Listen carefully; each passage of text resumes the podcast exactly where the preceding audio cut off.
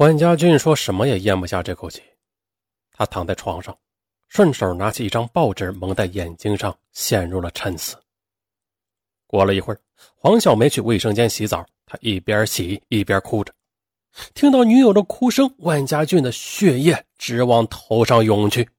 最后，他坐起来，将报纸往被子上一甩，准备出去找洪来宾算账。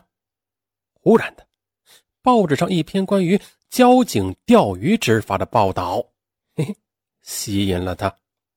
他盯着“钓鱼执法”四个字，脑海里突然闪出了一个钓鱼取证的荒唐想法。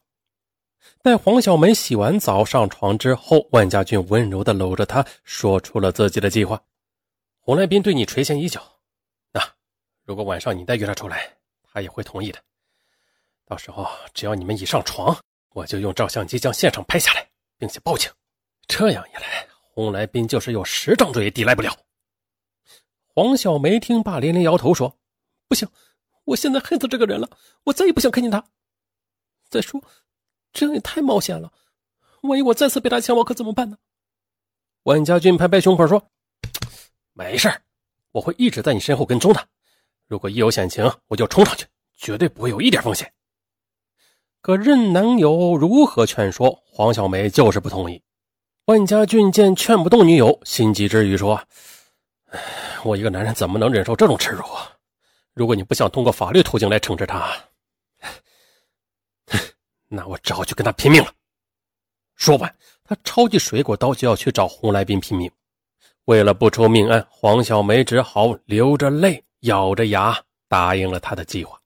随后呢，两人开始策划具体的实施方案。第二天，黄小梅装着什么事儿也没有发生过的样子去上班。黄小梅走进办公室不久，洪来宾就走来走去，递给她一封信，说：“这一千元是昨天那笔单子的提成，你收下。”黄小梅笑着说了句：“啊，那我就不客气了。”然后就将钱给收下了。洪来宾还是不放心，他试探着问：“呃，昨天晚上的事儿，你真的不怪我？”黄小梅听后害羞的低下头说：“我男朋友很相信我，我跟他说我在女同事家里过了一夜，他就没有再问我什么。”听黄小梅这么一说，洪来宾一直悬着的心终于放下来了，他高兴地拍了一下黄小梅的肩膀，一脸坏笑的走了。十月二十六日晚上，黄小梅与万家俊开始实施他们的钓鱼计划。事先呢，两人已经商定好，由黄小梅将洪来宾引出来，并且先在十字路口吃夜宵，然后再将他引到纳德商务宾馆（括弧啊，因为宾馆内有个服务员是黄小梅的朋友，事发后呢可以做证人）。等黄小梅和他上床时，万家俊就向警方报案。九点三十分左右。黄小梅和万家俊来到八一广场后，万家俊躲在附近的一个比较隐蔽的地方，黄小梅则站在八一广场的英雄纪念碑下给洪来宾打电话。洪经理，你在忙什么呀？洪来宾听出是黄小梅的声音，心里一喜呀，哎呦，小梅，你想我了？家俊出差了，我一个人在家里闷死了，我正在外面散步呢。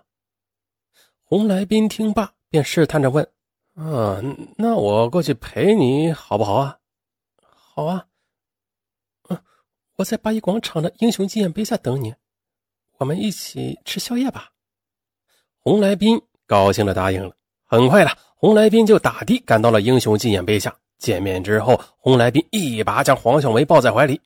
这黄小梅挣开他说：“你别这样，我们先走走。”洪来宾只好陪着他沿着八一大道往南边走，在他们的身后跟踪着万家俊。他端着相机，咔嚓咔嚓的在偷偷拍照呢。走到附近的一家宾馆时，洪来宾提出要进去开房，黄小梅却说：“现在不行，我还没有吃晚饭呢。”“呃，好啊，那好，呃，我先陪你去吃夜宵。”黄小梅告诉洪来宾，他知道十字街有家夜宵店不错。洪来宾就拦了辆的士，赶往十字街。此时呢，在后边跟踪的万家俊见到女友和洪来宾上了的士，便也拦了辆的士跟在后边。黄小梅从驾驶室的倒车镜中看到有辆的士跟在后边，她知道男朋友跟上来了。到达十字街后，洪来斌跟黄小梅来到一家夜宵店，他俩吃夜宵时，万家俊给黄小梅发了一条短信：“我在夜宵店对面，按原计划行动。”黄小梅回复：“好的。”黄小梅和洪来斌吃完夜宵，走出夜宵店时，已经是晚上十一点多了。洪来斌也不想再跟着黄小梅干耗下去，便再次提出去宾馆开房。可黄小梅既不说同意，也不说不同意，只是含糊的说：“呀，我知道附近的纳特商务宾馆不错。啊，行，只要你愿意，就是开五星级宾馆那都行。”可这儿的。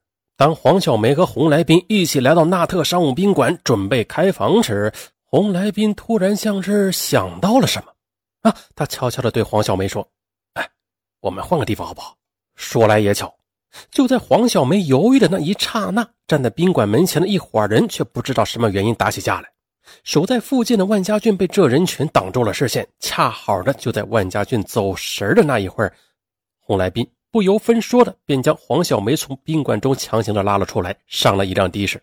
随后的洪来斌对司机说：“去包家花园。”好吗？黄小梅和男友精心设计的计划就这样被打乱了。正当黄小梅担心万家俊没有跟上来时，万家俊给她发来短信，问她在哪里呀？黄小梅回复说：“去往包家花园的路上。”万家俊马上拦了一辆的士，直奔包家花园而去。这边。黄小梅和洪来宾乘坐的的士到达包家花园之后，黄小梅担心男友没跟上啊，她便故意的磨蹭着说：“哎呀，我不喜欢去你家里，你那里有你妻子的东西，我们还是去宾馆吧。”洪来宾说：“呀，宾馆里都装了电子眼，我们的一举一动，宾馆的工作人员都能看得一清二楚。”可是黄小梅她还想磨蹭。嗯，但是啊，已经等不及的洪来宾硬是把她拉进了他的家里，锁好门之后，洪来宾就迫不及待的，嗯嗯嗯，扑向了黄小梅。洪洪经理，你不要这样，我我们先聊聊天好不好？啊，可以啊，不过我们先做了再聊，到时候我陪你聊到天亮都行。黄小梅急中生智的说：“你满身的汗臭味，你先快去洗洗嘛。”哎呀，洪来宾只好去洗澡。趁着洪来宾洗澡的时候，黄小梅拨通了男友的电话，压低声音说：“我在包家花园九十九号洪来宾家里，快点，你跟上来了吗？”万家俊说：“他马上到。”黄小梅这才放心了。可是啊，万家俊好不容易找到九十九号，却不知道女朋友在几单元、几楼、几号。可就在他准备向女朋友打电话询问具体位置时，险情已经发生了。洪来宾象征性的用水冲了一下身子之后，就走出了浴室，饿狼般的扑向了黄小梅。黄小梅惊叫着反抗着，可瘦弱的她岂是洪来宾的对手啊？反抗了几分钟之后，黄小梅就渐渐没了力气。这时她心一横啊，大不了鱼死网破，这次总不愁没有证据了，干脆就放弃了抵抗。事后的，趁着洪来宾喘息的机会，黄小梅迅速的穿好衣服夺门而逃。在她逃下楼时，正好碰上在那里东张西望的男友。嘿，两人没说上几句话，就拦了一辆的士，连夜的赶到青云浦公安局报案。一个小时之后啊，警察在洪来宾的家里将他给抓获了。在询问中，洪来宾对自己的第一次犯罪行为供认不讳，但他不承认第二次犯罪。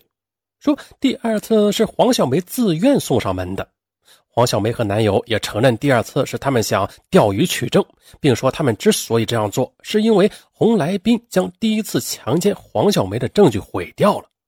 黄小梅还解释说，其实她并不想与洪来宾再次发生性关系了，在洪来宾对她实施强暴中，她一直不停的反抗，之所以造成被强奸的结果，是因为万家俊跟踪她和洪来宾时不小心跟丢了。